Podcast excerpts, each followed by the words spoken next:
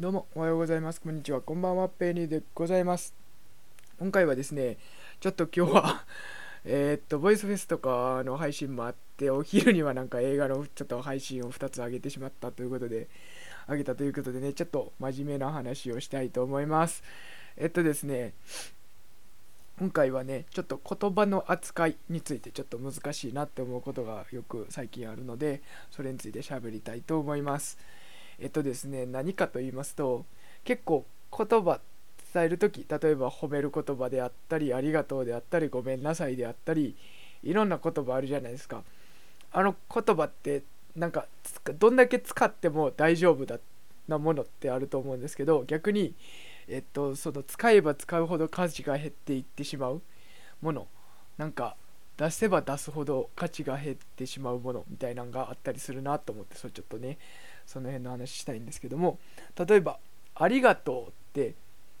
別にいくら言っても僕はいいと思うんです。その感謝の気持ちだしどっちにとっても得じゃないですかありがとうございましたっていうのはすごいいい言葉だなって思ってよくしっかり使うようにしてるんですけど結構逆にごめんなさいってなんか使えば使うほど良くないんじゃないかなっていうか使えば使うほどそのごめんなさいの中に込められた謝罪の気持ちっていうのが薄くなっていくんじゃないかなっ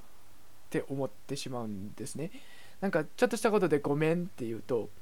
なんかこの人すぐ謝るなみたいなほんまに思ってんのかなってなったりするちょっと僕もやってしまいがちになることがあるんで最近意識してるのができるだけあなんかやってくれたよねごめんって言い方をずっとしててしまってたのをあなんかしてくれたよねありがとうございますありがとうっていう風に変えるっていうね。これだけでだいぶ変わるんじゃないかなっていう。ありがとうはどくらどんだけ言ってもいいしごめんなさいはかあの減る回数を増え減らせばその分そのごめんなさいに込められた謝罪の気持ちが増えていいんじゃないかなっていうふうに思いました。あとはもう一個ちょっとこれも気をつけなあかんなと思ったのがすごいねとかいう褒め言葉なんですけどこれはちょっと僕っていうよりかはえー、っとこんなん言うとちょっと愚痴というか悪い先生の話なんですけどうちの先生で結構あなんかちょっとしたことでもあすごいねって言ってくれはる先生がいるんです。